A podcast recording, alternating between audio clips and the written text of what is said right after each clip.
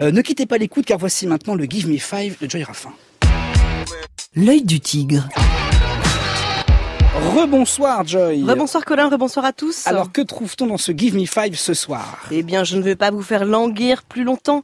Le big up de la semaine revient au magazine France Football qui a osé une une engagée puisque sous la sempiternelle question êtes-vous Messi ou Ronaldo le destin de la couve représente Cristiano Ronaldo et Lionel Messi, hein, les deux footballeurs, en train de s'embrasser. Sur la bouche. Sur la bouche, Mm. on précise. Mm, mm. Cette œuvre est signée de l'artiste milanais, un graffeur, un TV Boy, qui vit en Catalogne maintenant depuis près de 15 ans. Et en fait, qui avait réalisé en 2017 cette peinture sur un abribus du centre-ville de Barcelone, deux jours avant un classico entre le Barça et le Real Madrid. Alors évidemment, une telle une a fait réagir. C'était à prévoir, hein, donc un déferlement de commentaires haineux, homophobes, tout ce qu'on aime, hein, des internautes dont les comptes risquent, en tout cas je l'espère, d'être bloqués et envers lesquels, on l'espère, hein, carrément des poursuites seront engagées. Il y a aussi eu, il faut le souligner, de jolis messages laissant espérer peut-être qu'une évolution des mentalités dans le foot est possible. Donc entre l'homophobie et le racisme, hein, il y a encore vraiment quand même bien des progrès à faire dans le monde du sport et du football. Et dans ces conditions, du coup, on ne peut que féliciter le magazine France Football. Voilà, donc moi je suis pour ce dessin, pour cette couverture et pour Cristiano Ronaldo, voilà, qui depuis hier et le couronnement de la Juventus de Turin en Série A, hein, donc le championnat italien, est devenu le premier joueur de l'histoire quand même à être Oui. champion en Première Ligue, donc c'est l'Angleterre, en Liga, en Espagne et en Serie A en Italie. Enfin voilà, ça c'était si vous me demandez mon avis, Ouais. c'est dit. Et moi, je suis d'accord avec toi, Joy, concernant Ronaldo et la une engagée de France Football. Et c'est Ah, quand même bah, un champion extraordinaire, trois fois champion dans les, dans les grands championnats européens. La suite, Joy. L'événement de la semaine, alors plutôt triste il faut bien le dire, c'est l'incendie qui a ravagé Notre-Dame de Paris. Donc le monde entier y est allé de son hommage et dans le monde entier il y a aussi le club du PSG. Eh oui. Et oui, champion maintenant en plus. Et mercredi lors du match en retard contre Nantes, les supporters parisiens avaient dévoilé une banderole. Le PSG, notre club, Paris, Notre-Dame. Et ce soir, face à Monaco, où ils seront donc, bah, ça- ils voilà, ils vont faire la fête en France, fait. hein, Mm. Finalement, ils sont déjà champions de France depuis tout à l'heure. Les Parisiens joueront avec un maillot spécial, un maillot floqué de la cathédrale parisienne. Voilà, donc à défaut de produire sur le terrain, c'est la petite pique euh, du moment, à défaut de produire sur le terrain du beau jeu en ce moment, les Parisiens font de beaux gestes. Maintenant, on passe au, au tennis où les institutions veulent épouser l'époque. Ouais, c'est ça. Alors c'est ça, être dans l'air du temps, hein, Mhm. on va dire. Puisque l'autre événement de la semaine, Colin, je vous en avais déjà parlé juste avant sa diffusion la semaine dernière, c'était le début de la diffusion de la saison 8 de la série Game of Thrones.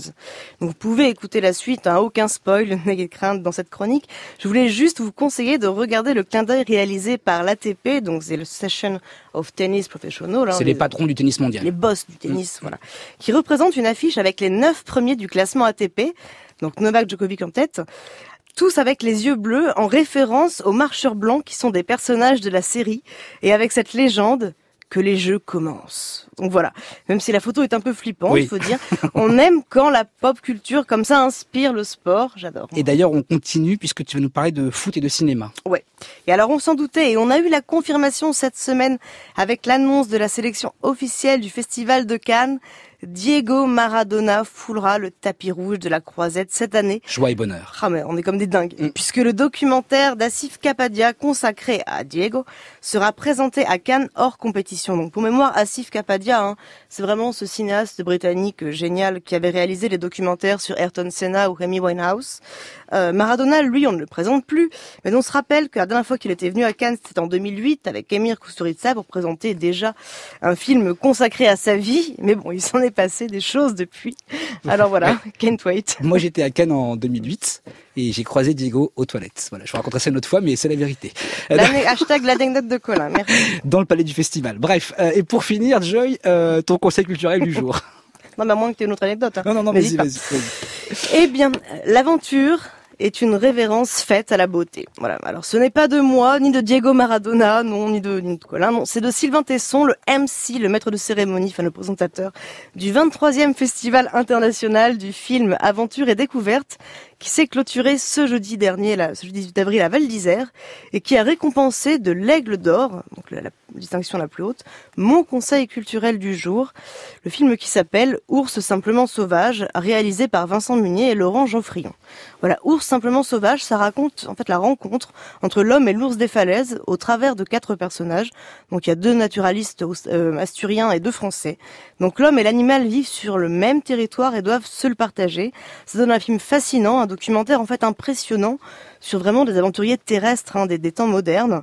Mais alors après, entre skieurs, alpinistes, parapentistes ou autres sportifs mis à l'honneur dans tous les films de ce festival, faut noter que le Grand Prix du public a été décerné au film qui s'appelle Les Voix de la Liberté, qui est un film de Mélusine Malander, qui retrace le tour du monde à moto de la réalisatrice. Alors là, on est bien loin de l'univers euh, d'ours simplement sauvage, hein, bitume à bloc, tout ça, voilà. Mais c'est tout aussi tentant. Guettez donc la sortie de tous ces films sur vos écrans parce que voilà, c'est pas oui, si fréquent. C'est, c'est malheureusement des films qui ne seront pas tout le temps distribués, mais qui parfois, euh, malgré leur qualité, d'ailleurs, sont, sont passent près de chez vous. Il faut surveiller les, les, les affiches de cinéma. Donc ne les manquez pas si vous pouvez. Exactement. Merci, Doria, à la semaine prochaine. De rien, bye.